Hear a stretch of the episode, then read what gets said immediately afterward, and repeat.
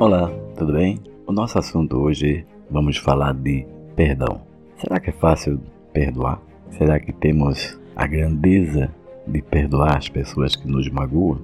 É muito provável que na nossa vida sempre temos mágoas e devemos rever a nossa vida e procurar viver melhor. E para que possamos ter uma vida melhor, temos que apagar as mágoas do passado e começar a perdoar as pessoas que nos magoaram, para que assim a gente possa continuar a nossa vida.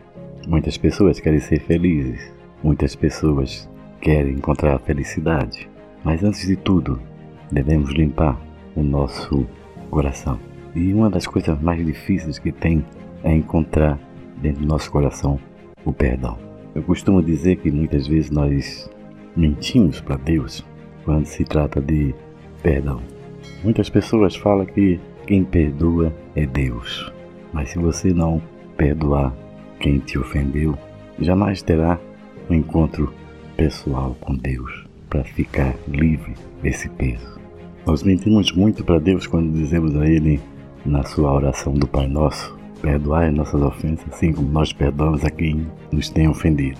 Isso dizemos na oração do Pai Nosso, mas o coração cheio de remorso, cheio de tristeza. Quando nós reconhecemos que devemos perdoar para que possamos realmente ser perdoados, então encontramos a paz que tanto buscamos em nosso coração. Não se deixe machucar, não se machuque, aprenda a perdoar. O ontem já passou, já não vai voltar mais. As coisas de ontem já aconteceu, não podemos apagar. O que podemos fazer é continuar a viver. Perdoe aqueles que te machucaram. Foi ruim, foi pesado, mas se você guardar essa mágoa, continuará vivendo deprimido, solitário. O amor nos liberta e para que nós possamos amar e ser amados, teremos que vencer o orgulho, o egoísmo e perdoar. Todos nós somos importantes para Deus. Não importa a nossa religião, mas a nossa fé. E se você busca ser melhor, é hora de buscar o perdão. Quando você perdoar de verdade, perdoar de coração, vai ver que nunca foi tão livre, nunca foi tão libertador quando você deu o perdão de coração. E assim você vai encontrar a paz tão querida e tão desejada na sua vida. Muito obrigado, eu sou o Roberto. E até a próxima mensagem, até o próximo podcast.